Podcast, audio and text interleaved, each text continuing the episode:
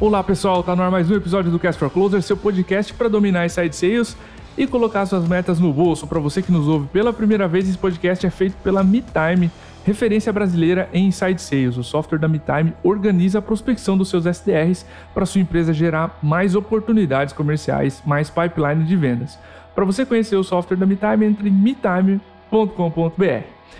Para você que nos ouve há mais tempo, para você que nos ouve em todos os lugares, como a gente tem pedido nesses episódios da sexta temporada, nosso, na verdade, completando seis anos agora em fevereiro de podcast, nós abriremos a sétima temporada de gravação, mal posso acreditar. O Spotify agora permite que você avalie com estrelas seus podcasts. Então basta você clicar na logo do Cast for Closers dentro do seu aplicativo, tá? Não pode ser via desktop, não vai ter essa opção no computador. Via aplicativo você vai ver a logo lá e vai ter uma estrelinha. Então você pode clicar nessa estrela, deixar suas avaliações, suas estrelas ali. Isso faz com que a gente automaticamente cresça e leve o show a muito mais gente.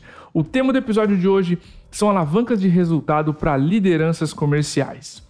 A gente sempre está em busca de mais resultado, de forma mais rápida, e ao longo dos últimos dias eu iniciei um papo com nosso convidado aqui sobre esse tema: que fatores, que recursos, que pessoas, quais pessoas alavancam o resultado de uma liderança comercial. Esse papo evoluiu para o nosso episódio e a gente trouxe o nosso convidado de hoje, que tem uma empresa de consultoria, para falar com a gente sobre experiência prática das empresas onde ele passou e dos clientes que ele atende e observa. O que ajuda a liderança a comercial performar mais. Eu estou falando do Gabriel Lopes, sócio na Inside, parceiro da MeTime de longa data, um amigo pessoal. Gabriel, seja muito bem-vindo. Teu segundo episódio com a gente. Fica à vontade para dar um abraço na audiência, para explicar um pouquinho da Inside, que provavelmente não te conhecia no episódio anterior. Satisfação, Diego. Obrigado demais pelo convite. Primeira vez sempre é legal, né? Sim. Mas a segunda vez geralmente é ainda melhor, né? Nosso primeiro episódio foi no meio da pandemia, num momento super conturbado. Agora a gente vai falar de um assunto que é a nossa prática.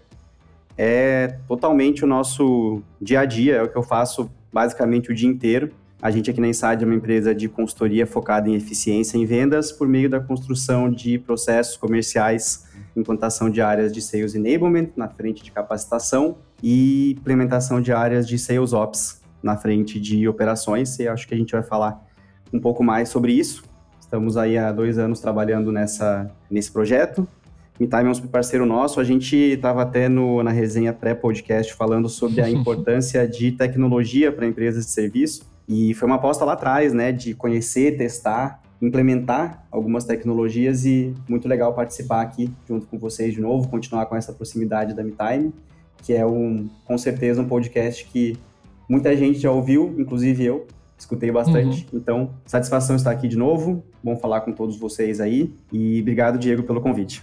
Maravilha. Pulando direto para o episódio, nossa prática aqui, Gabriel. Eu quero começar essa nossa conversa falando da alavanca mais estratégica, o cargo mais alto da empresa. Cara, como é que tu acredita que o CEO de uma organização pode impactar o trabalho da liderança comercial e como é que deveria ser essa relação?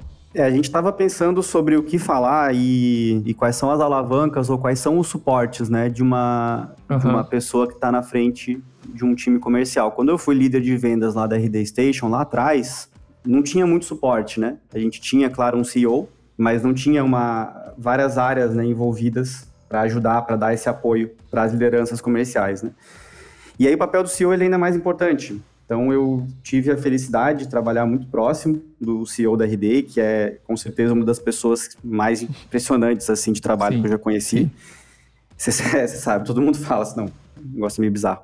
E eu tive algumas outras experiências nesse sentido, né? Então depois fui para outra startup, depois trabalhei muito próximo do CEO de uma empresa de serviço de uma agência, que era a Supersonic CRO, também super bem gerenciada, com um modelo de serviço de prestação de uma economia real, né? E hoje na Inside, boa parte dos nossos clientes são CEOs, né? Então a gente conversa muito com donos de empresa, donas de empresa, negócios aí médios, pequenos, médios dentro do nosso ICP.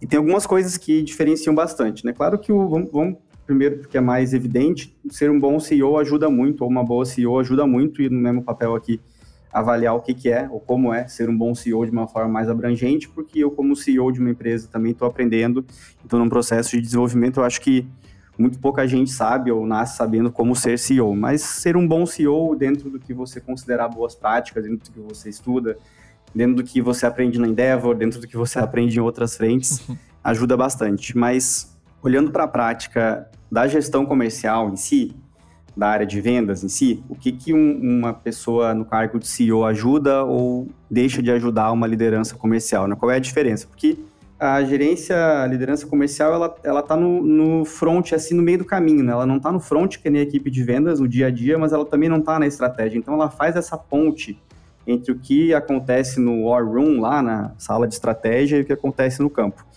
Acho que um bom CEO, uma boa CEO, em resumo, né, da história, são três pilares que eu acredito que ajudam bastante. O primeiro é olhar muito para data-driven decision making, então como que a pessoa toma decisões com base em dados, evitar o efeito hipo, hypo, como os gringos falam, né, o highest paid person in the office, a pessoa que ganha mais toma decisão, é evitar isso, olhar para o que os dados dizem e tomar decisão com base no que eles estão falando, porque a equipe comercial, a gerência de vendas, as pessoas elas têm uma tendência a trazer né, dados, a trazer o que está acontecendo no campo, e a pessoa que está no cargo de CEO vai olhar para esses dados e vai decidir com base neles, vai decidir com base no que ela acha, no que ela pensa, no que ela sente. A gente sabe que toda a importância ali do, do feeling, né, e da, da uhum. desse sentimento, mas no final do dia, tomar decisões com base em dados, eu acho que é o mais importante. É, um dos pontos, dos três pilares, assim, é que o CEO, a CEO de uma organização olhe para o que os números estão dizendo e consiga embasar as decisões neles. E o segundo ponto é um negócio que eu vi muito forte na RD que me chamava muita atenção, principalmente depois que eu saí, que é consistência, né, ao longo do tempo. Como sim, eu vejo sim. muito frequentemente as pessoas mudando de ideia radicalmente de um quarter para o outro. Agora a gente quer vender esse produto, agora a gente quer vender isso, agora a gente quer vender um, um ICP Enterprise, agora a gente quer vender PME.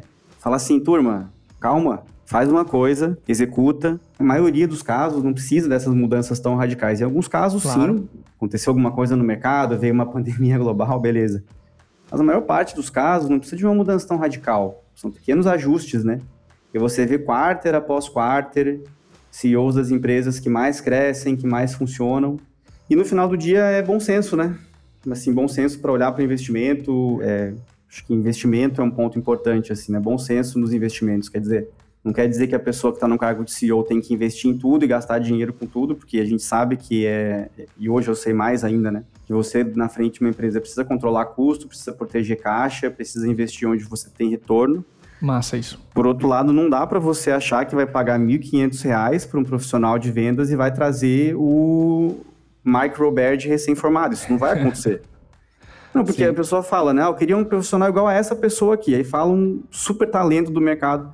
Igual essa pessoa quando ele se formou. Eu falei assim, meu parceiro, quando ele se formou, ele não vai, essa pessoa não ia ganhar esse tanto que você está pagando. Isso não vai acontecer. Sim, não tem como sim. fazer isso. Então, tem que ter um bom senso de entender que quando você mais investe, melhor vai ser o seu retorno, claro, se você investir direito. Tem uma frase que eu gosto muito em vendas que é assim: a operação comercial que paga mais vai ter os melhores vendedores, quem paga em segundo lugar vai ter os segundos melhores vendedores, quem paga em terceiro lugar e assim sucessivamente. Então, esse bom senso, essa noção de que você investe, você tem um retorno e essa conexão entre o que você está investindo e o que, que você vai ter de retorno, acho que é bem importante, porque é muito comum ter CEOs que não investem no comercial, querem um retorno absurdo do comercial, Sim. Mas também, em alguns casos, até acontece o contrário. A pessoa está investindo bastante, não cobra tanto, ou não exige tanto. Então tem que ter essa. evitar essa dissonância, tomar cuidado com essa discrepância aí entre investimento e retorno. Sim, sim, total. A gente aqui na MeTime, o próprio CEO, muitas vezes também um, um quarto ponto, Gabriel, colocaria que é ajudar a tomar decisão, tá? Por exemplo, várias vezes a gente olhou o playbook Aaron Ross e, pô, será que a gente deveria nichar também? Todos os nossos players gringos são horizontais, os caras não vão em uma vertical só, como um CRM, como um ERP. Então, várias vezes o CEO tranquiliza e diz: pessoal, nossos benchmarks são horizontais. Enquanto um banco, uma vertical de educação e uma empresa de software quiserem usar MeTime, eles vão conseguir. Então, acho que isso ajuda e tranquiliza o time, sabe? O Eric, quando veio no podcast, disse muito disso: de tranquilizar, de comprar estratégia, manter o time no, no rumo, ter consistência. O Eric usa mesmo uma frase que investidores investem em linhas e não em pontos. Então, você precisa de uma consistência para manter crescimento. Eu sempre lembro dessa frase dele, sabe? É, então, acho que faz total sentido. O segundo ponto, Gabriel, da nossa conversa, cara, que eu quero emendar agora, é um dos primeiros vendedores, aquela contratação versátil que se dá muito bem em vários cenários, que trabalha sobre né, o caos dos primeiros anos de vendas. Descreve como é que tu acredita, cara, que a liderança comercial deve trabalhar com esse vendedor ou com essa vendedora para alavancar resultados. É, a analogia do, da pessoa do camisa 9, né, uma bola de segurança, é a pessoa que vai assumir a bronca junto com você. Uhum. Tive a felicidade de ter alguns e algumas profissionais de vendas nesse modelo. É, em resumo, a diferença, assim, eu acredito muito, quem me conhece, assim, troca ideia, sabe que eu falo muito que profissional de vendas tem que olhar para ganhar dinheiro, tem que ganhar bem, né? É uma Sim. carreira que você naturalmente precisa olhar para isso. Mas especificamente a primeira pessoa de uma operação comercial, no curto prazo, um pouco menos. Ela tem que ser uma pessoa, como se fala bastante no mercado, muito mais missionária do que mercenária, nesse sentido de que ser mercenário nem sempre é uma coisa ruim, mas é uma pessoa que tem que olhar para a empresa, acreditar no negócio, acreditar na missão e se engajar diretamente Legal, no isso. crescimento do negócio. Isso eu acredito bastante e se prova verdade em várias experiências diferentes. Eu gosto muito de pensar que essa primeira pessoa, ela também tem que trazer uma visão crítica, ou seja, em alguns casos, você quer até uma pessoa que, com skills de vendas mesmo, às vezes não seja nem a, a melhor das pessoas que você entrevistou mas é uma pessoa que vai conseguir ter uma visão crítica mais apurada. Ela vai conseguir olhar para as experiências no dia a dia ali do campo e falar assim: olha, isso aqui não está funcionando tão bem, e eu acho que não está funcionando também por causa desse motivo, desse outro motivo. Ou falar: eu fiz uma coisa nova Legal. e deu super certo. Vocês já pensaram? Ah, não pensamos, posso fazer isso? Então é uma pessoa que tem essa capacidade de meio que olhar e desconfiar, assim, falar. É uma pessoa que não é só executora, que não vai só fazer baixar a cabeça e executar, e baixar a cabeça e executar é muito importante, né, em outras etapas aí da operação. Claro. Mas nessa primeira é uma pessoa, assim, com uma visão crítica. Eu olho muito, às vezes, até formações alternativas, sabe? Tem um cliente nosso que teve o primeiro vendedor profissional ali, um, um formação em ciências humanas, então uma pessoa que não vem da, da bolha, né? Então é legal ter essa visão crítica, esse olhar diferente e é uma pessoa que olha para o longo prazo. Eu acho que tem muito disso, porque naturalmente ela vai começar vendendo, ela vai ter essa visão crítica. Talvez ela não seja a melhor vendedora da história que você vai conhecer, mas ela naturalmente vai assumir outros cargos, ela vai assumir outras uhum. posições depois, seja uma posição que é o que a gente vai falar na sequência de operação, ser uma pessoa mais voltada para análise de dados, seja mais voltada para capacitação, seja em capacitação, ser uma pessoa mais voltada para desenvolvimento humano, seja liderança do time, coordenação, ser uma pessoa que tem essa, essa ambição, seja continuar vendendo por mais tempo e assumir negociações cada vez maiores, cada vez mais complexas, e a sua organização precisa oferecer daí sim uma compensação mais desafiadora, mais é, agressiva, né, uhum. para essas vendas mais enterprise.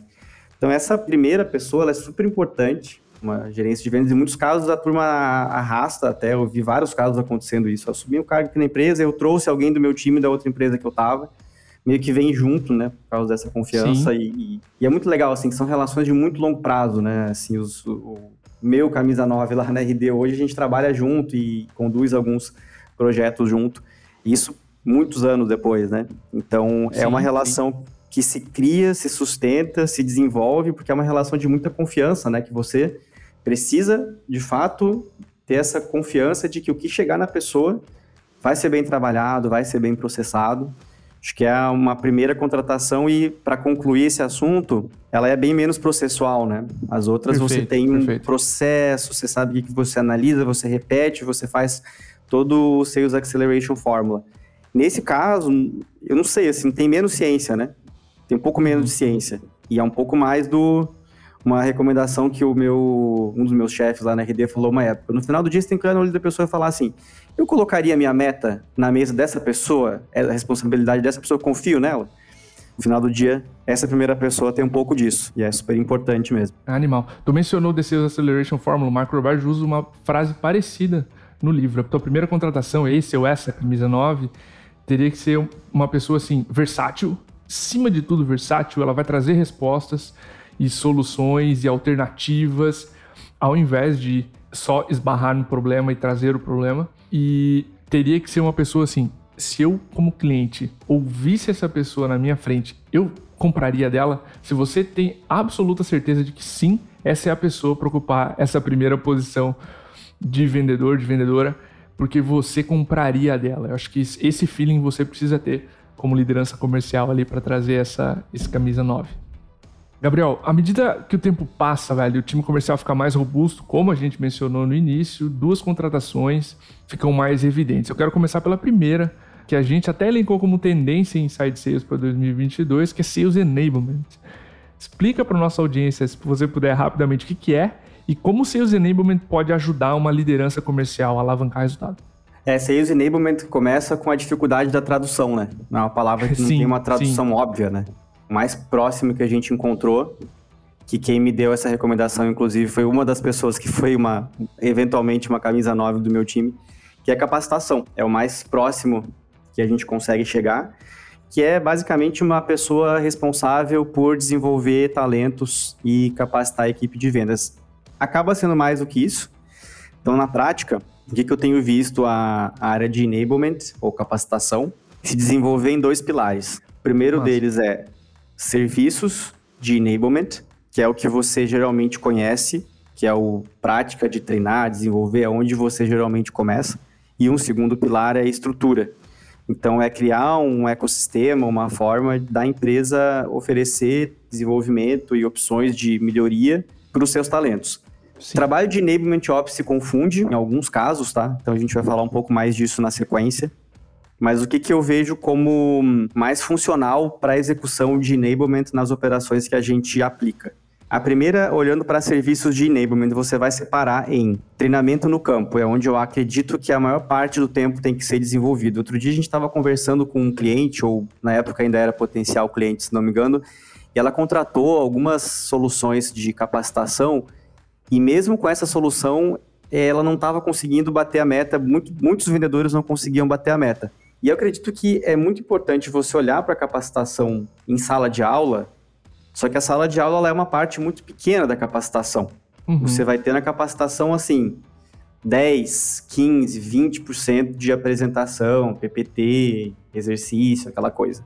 Muito pouca sala de aula. E aqui na Inside a gente está até reduzindo o PPT, começando a produzir um texto antes para todo mundo nos primeiros 15 minutos do programa de capacitação, da sessão de treinamento ler, e aí depois a gente discute menos PPT e mais texto, né? Mas isso é, é outra fonte. E eu acho que treinamento de campo é o lugar mais importante de capacitação, é onde você escuta a ligação e oferece feedback. Só que esse escutar a ligação e oferecer feedback, ele é melhor você fazer do que você não fazer nada. Só que é muito mais impactante se você faz isso dentro de uma metodologia. Então, o que, que eu estou avaliando Perfeito. nos meus pré-vendas? Estou avaliando, no nosso caso aqui na Inside, a gente sempre usa a metodologia da venda desafiadora. Então, sempre vou avaliar perguntas desafiadoras, capacidade de ensinar, oferecer perspectivas novas para o cliente e aí, dependendo da empresa, dependendo do caso, algumas coisas padrão que você vai avaliar, rapport, desenvolvimento de investigação, capacidade de storytelling, tem algumas escolhas que você toma de habilidades mais importantes para vendas. E você vai avaliar sempre essas habilidades com base nos mesmos critérios ao longo do tempo, usando a mesma ferramenta, a mesma metodologia. A gente está fazendo basicamente um gong, né? Legal. Um pouco mais manual ainda. Então, essa, esse treinamento de campo eu acredito que seja o mais importante, tá? É mais impactante, que é ouvir ligação e oferecer feedback estruturado, com base em habilidades de vendas no primeiro momento, depois com base em execução do processo, quando você tem mais maturidade de processo, sala de aula, e o terceiro pilar aí de serviços é a parte de conteúdo, tanto conteúdo interno para a turma pesquisar e, e, achar as informações que precisa, quanto conteúdo de distribuição com o cliente. Quem nunca, né? Fez aquela planilha para a equipe de vendas com todos os materiais que o marketing já produziu para a gente poder compartilhar uhum. com o cliente. Então, esse é o terceiro pilar de serviço. Depois a gente entra numa lógica de estrutura de enablement mesmo, que é uma prática, né? Um entendimento de como que você consegue alinhar a estratégia da empresa com a jornada de compra do cliente, aí a equipe de capacitação tem que pensar muito nisso. A tecnologia de capacitação, então tem bastante plataforma de conteúdo, né? Recentemente teve uma aquisição importante no mercado da GUP, não lembro de qual o nome da plataforma, mas eles adquiriram uma plataforma de conteúdo. Então, qual tipo de tecnologia você usa? Tecnologia de ouvir ligação, tecnologia de oferecer esse feedback, essas metodologias que você traz. Então tem toda uma pegada de você meio que transformar facilitadores, porque o processo de capacitação ele tem uma tendência cada vez maior a pessoa ser protagonista do seu processo de desenvolvimento. Então não é eu que vou definir como que o meu vendedor, meu profissional de vendas, ou a profissional de vendas da minha equipe se desenvolve. O que eu vou fazer é Perfeito. é oferecer toda a estrutura, o ecossistema, o ambiente, para que a pessoa olhe para esses recursos e escolha qual que é o caminho que ela quer se desenvolver, pensando no que ela precisa atingir no curto prazo, para a empresa e para ela, e para onde que ela quer chegar. Então, às vezes, tem muito essa diferença. Eu gosto bastante de pensar na estrutura de capacitação com uma lógica de gerar autonomia para a equipe Massa. conseguir consumir, né? E decidir para onde vai. Animal essa visão processual. Foi uma aula de enablement aqui e realmente essa posição, ela se parece um pouco, eu vejo com growth, sabe? Experimentação, teste, mede e aplica. Falando em growth, falando em experimentação, em métricas, a minha quarta pergunta para ti e uma dessas posições mais avançadas, de operações um pouco mais à frente, é Sales Operations, Sales Ops. Então, qual a relação, cara, entre a liderança comercial e a posição de Sales Ops que tu considera ideal para impulsionar os resultados? E mal, eu vou trazer a, a, uma resposta curta e depois uma resposta um pouco mais longa. A resposta curta para ser os óbvios, o que, que essa pessoa, inclusive o Eric que a gente estava citando aqui no Cast for Closers, se pergunta uma coisa que ele tem aprendido e faria diferente no começo. Ele fala que teria trazido os seus óbvios mais cedo, né? Aham, uhum, aham. Uhum. E eu senti isso na pele, né? Porque eu vi o que, que era ser um líder de venda sem ter um sales ops. e é bem desafiador, é bem desafiador. Porque se por um lado capacitação da equipe já é uma coisa que é um pouco mais o dia a dia, é até o set de skills de uma liderança de vendas, porque você já sabia vender. Então, na pior das hipóteses, você vai capacitar a pessoa de um jeito meio desengonçado, mas você vai ensinar a turma. Só que Sales Ops, você tem duas atividades que elas são um pouco fora do dia a dia, da sua experiência prévia. E eu acredito que o Sales Ops, a resposta curta é analisar indicadores, analisar os números, olhar para as métricas, fazer correlação gerar informação, conhecimento, inteligência a partir dos dados que vocês têm, relatórios gerenciais, relatórios para a diretoria, relatórios até para a equipe de vendas se entender. Isso é uma coisa que, assim, ó, qualquer estudo demora, é complicado, as ferramentas geralmente vão ter um dashboard, mas analisar dados é o, acho que é o primeiro trabalho aí de um Sales Ops forte. E o segundo vai ser é, olhar para as tecnologias e refinar o uso das tecnologias. Então, criar Legal. automações, criar cadências do MeTime, por exemplo. Criar cadência no MeTime, por exemplo, uma coisa simples de fazer, mas demora um tempo. Pra você fazer uhum. isso bem feito. E se você fizer errado, é um problemão. Tem que revisar três vezes. E geralmente é bom que tenha alguém que faça isso, porque a pessoa fica o dia inteiro olhando para essa função. Então, assim, essa é a resposta curta, né? O que eu olho para um Sales Ops ou para um Rev Ops, analisar indicadores, tomar decisões e fornecer dados, né, indicadores para que a, a gestão tome decisões e fazer um trabalho de implantação, refinamento de tecnologia, uma área de Sales Ops, né? Quando Legal. vai desenvolvendo. É, com certeza. Parte da resposta do próprio Eric é essa qualidade de, do tempo da gestão dedicado a gerir realmente e a, a área de Sales Ops ou de Revenue Ops, como é aqui na MeTime, ajudando a tomar decisões e tirar mitos, preconceitos, dúvidas com dados, né? É, processa mais antes, né? Com certeza, com certeza. E acho que uma das coisas que tu tocou, a minha quinta pergunta é, cara, talvez um dos itens de uma composição marginal no orçamento, mas que a gente precisa olhar é tecnologia como um dos principais fatores aí de alavanca. Qual que você acha que é o stack para a gente alavancar uma liderança comercial, cara? Como é que você imagina que esse stack evolui né, ao longo do tempo? Eu acredito que tecnologia. É, até achei interessante a pergunta, não estava tão claro assim que ele assume uma parte tão marginal do orçamento, mas eu acho que sim mesmo. Acho que depende muito de maturidade, né? O que a gente sim. vai aprendendo assim ao longo do tempo, que se repete muito. Toda pessoa, por mais que discorde em quase tudo, vai concordar com isso. A primeira coisa que você tem que ter é um CRM implantado em uso. Você não sim. tem nada ainda, contrata um CRM, turma, tem CRM de graça. Esse CRM muito barato. Não, não faz sentido. Se a sua empresa não pode colocar um CRM, é de se questionar, né? O que, você está fazendo. Então, o CRM sim. é a primeira parte. Você tá no, não tem nenhum CRM, começa com um CRM. Tem vários CRMs no mercado, CRMs baratos, CRMs simples, o que você quiser, vai ser bom. Então, a primeira recomendação é essa. Segundo ponto, estou com o CRM implantado, VoIP para gravar as ligações e saber o que está acontecendo na prática você não escutou ligações ainda do seu time, eu recomendo que você arrume uma cadeira confortável, porque você talvez tenha algumas surpresas, especialmente no trabalho remoto, falar assim, sério, as pessoas estão falando isso. E às vezes até é, surpreso ou surpresa positivamente. Você fala, nossa, que argumento incrível, genial, nunca tinha pensado Vou replicar, nisso. né? É, processo é isso, né? É ver o que está sendo dando certo e, e replicar, você não inventa. Mas o VoIP, acho que ele é super importante, daí começa a, a, impactar a decisão anterior, né? Qual CRM integra fácil com VoIP? Tem CRM que já tem VoIP integrado fácil. Para dar o, o, caminho das pedras, Pipe Drive com API Forcom, funciona super bem.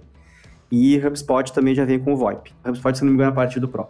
Já vem com o VoIP também. Mas tem várias ferramentas, soluções de VoIP no mercado que integram com vários CRMs.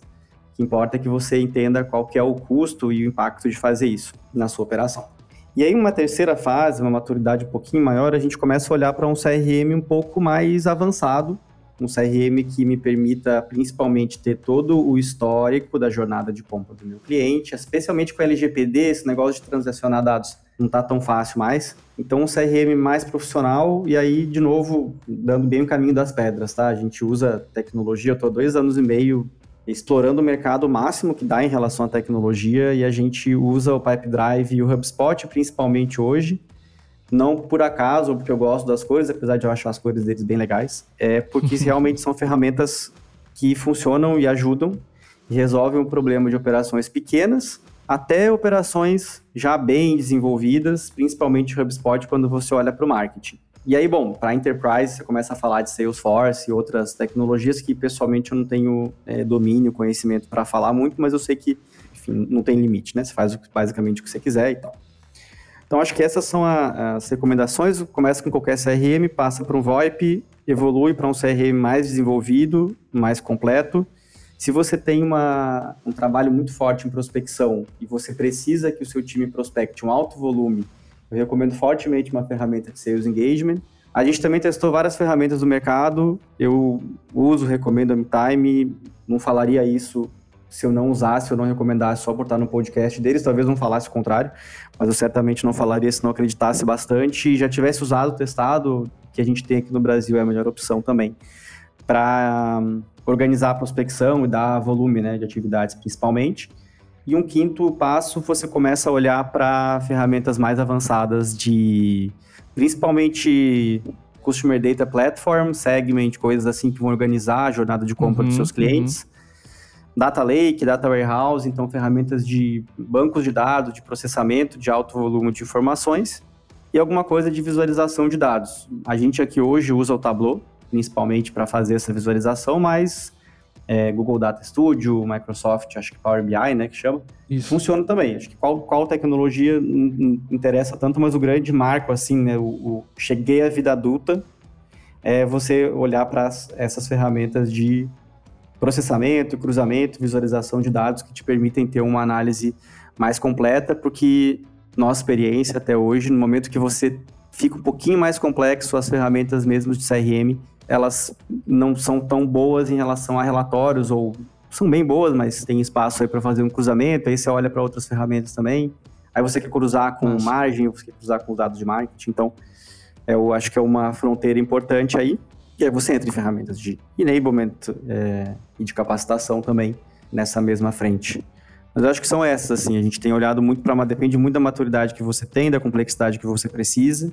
E assim, acho que uma coisa que é legal de pensar, né? Se a maioria do mercado usa uma ferramenta, geralmente tem um motivo. Se o uhum. mercado está migrando para uma ferramenta, tem por que o mercado está migrando para essa ferramenta. Tem um motivo. Então, não ignore esses sinais que eles podem querer te dizer alguma coisa. Certamente eles não querem dizer que você deve seguir todo mundo cegamente, mas eles podem querer dizer alguma coisa, eu acho que vale a pena dar uma atenção a eles. Animal, a gente não poderia ter explicado tão bem quanto, eh, tem muito de maturidade, como você comentou, então as soluções não são para todas as operações, essas soluções de integração, de BI, elas não são para todos os tipos de maturidade. Eu acho que tu quebrou perfeitamente aqui os graus de maturidade e o que a gente precisa ter em cada uma das soluções. Gabriel, obrigado pelo teu tempo, cara, preparação, pelo cuidado com esse podcast, por me ajudar com o tema, né, a tirar o máximo de ti no podcast também. Então é, é muito legal quando o convidado ou a convidada se prepara tanto. Sempre elogio e sempre agradeço esse preparo. Fica à vontade, cara, para deixar aqui um contato, um abraço na audiência, enfim, o site da Inside, o que você preferir. Show de bola, Diego. Obrigado você pelo convite. É sempre bom participar, ventilar as ideias, né? Eu acredito uhum. que podcast é o conteúdo mais inovador que a gente tem. A gente arrisca um pouco mais e se prepara um pouco com coisas novas que eu, a gente vem pensando, né? Tem pensado. Bom aprender também, né? Sobre como que vocês conduzem podcast, super legal. Então, Sim. obrigado pelo convite de novo. Um abraço para a galera que escuta. Quantas pessoas já tem na audiência? Muita gente, né, que escuta uma, um episódio do Cast for Closers. É bastante muitas, gente. Muitas. É na história, gente, né? se a gente pegar a proporção de plays por ouvintes novos dá umas 100 mil pessoas. Que isso? Chegando aí os 800 mil plays, 900 mil plays. Maioria a cada 8, 9 plays. Normalmente eu tenho um ouvinte novo, então historicamente é muita gente. Mal. Fiquei até nervoso agora. Não, brincadeira. Não mas, é, mas é muito legal, gente. Obrigado pela audiência. Espero que tenha sido um episódio legal. Quem quiser conhecer mais do que a gente está fazendo em relação à construção de processos, capacitação, seus ops, fica à vontade de aparecer lá no nosso site, conectar comigo, com a nossa equipe é, no LinkedIn. A gente tem uma equipe capacitada nessas frentes também. É, espero que tenha sido legal. Caso eu tenha falado alguma bobagem que você discorda, manda uma mensagem para mim e fala: Ó, oh, isso aqui eu acho diferente. Inclusive, essa é uma boa prática que eu sempre recomendo, essa visão crítica. Massa. Então, obrigado pela audiência, pela interação aí. Boas vendas a todo mundo. Gabriel, mais uma vez, obrigado. Para você que ouviu esse episódio até agora, o nosso obrigado. Não esqueça de deixar suas avaliações. Se você gostou, clica ali na, na estrelinha, na logo do podcast, deixa sua avaliação, avalie o show e ajuda a gente a chegar a muito mais gente, beleza? Um abraço e até o próximo episódio.